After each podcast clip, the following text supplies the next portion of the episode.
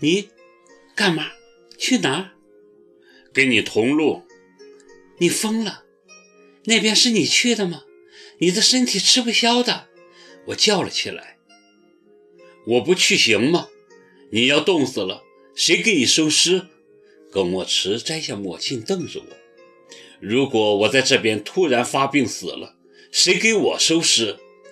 所以想来想去，还是跟你一道吧，这样互相有个照应。我深吸一口气，呕得没话说。但我估计他是想逃开米兰，他怎么就忘了？人家可是混了多年的老纪，你能逃得了他的法眼？见我不说话。耿墨池以为我真生气了，马上换了种语气，握住我的手，深深看着我，正色道：“其实我是想跟你最后有个美好的收场，留段美好的记忆。带着这种记忆死去，我会很幸福。不知道为什么，我现在特别怕你离开我的视线，怕你一离开我。”再也见不到你，只要能见到你，我就觉得很欣慰，很踏实。这比吃什么药都管用，你理解吗？飞机起飞的一刹那，我忽然想起四年前跟他一起坐飞机去上海的情景，分分合合，一下就晃过了四年。而这次跟他的远行。也许是最后一次了。人为什么总要走到绝境的时候才怅然若失呢？我带了足够的药，你放心好了。他以为我在担心他的身体，安慰我说：“短时间内是不会有问题的。医生说我起码还可以活到明年春天。明年春天。”又是一刀扎在我心上，疼得我倒吸一口冷气，泪水几乎就要夺眶而出了。飞机在云彩中穿梭，至始至终，他都握着我的手，生怕一松开我就会消失似的。其实真正害怕的是我，我才真的怕一松开，他就会消失，而且。是永远的消失。我们下榻在乌鲁木齐市最繁华的银都酒店，在登记房间的时候，耿墨池要订两个房间，我却跟总裁小姐说订一个房间。她有些意外地看了我一眼，说不出话。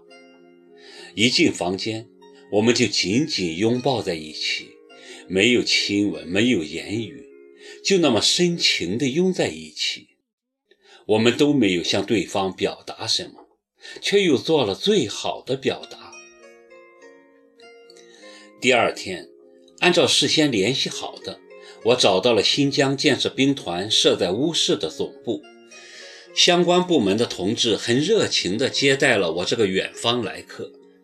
因为不放心把耿墨池一个人留在酒店。我就拉上他一起去采访，跟别人介绍时就说他是我的助手。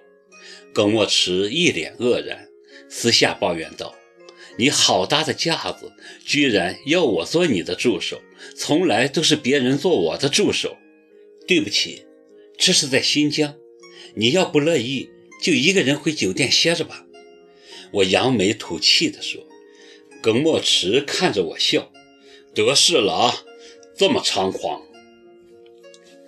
中午，新疆方面专门设宴款待我们，还叫了几个湖南人作陪。其中一个叫邓建宁的，是负责接待我们的主要负责人，四十多岁，老家在湖南怀化，也是当年随大部队来到新疆参加建设的。二十多年前，他回过一次家乡后，就再也没回去过。已经在新疆扎根落户了。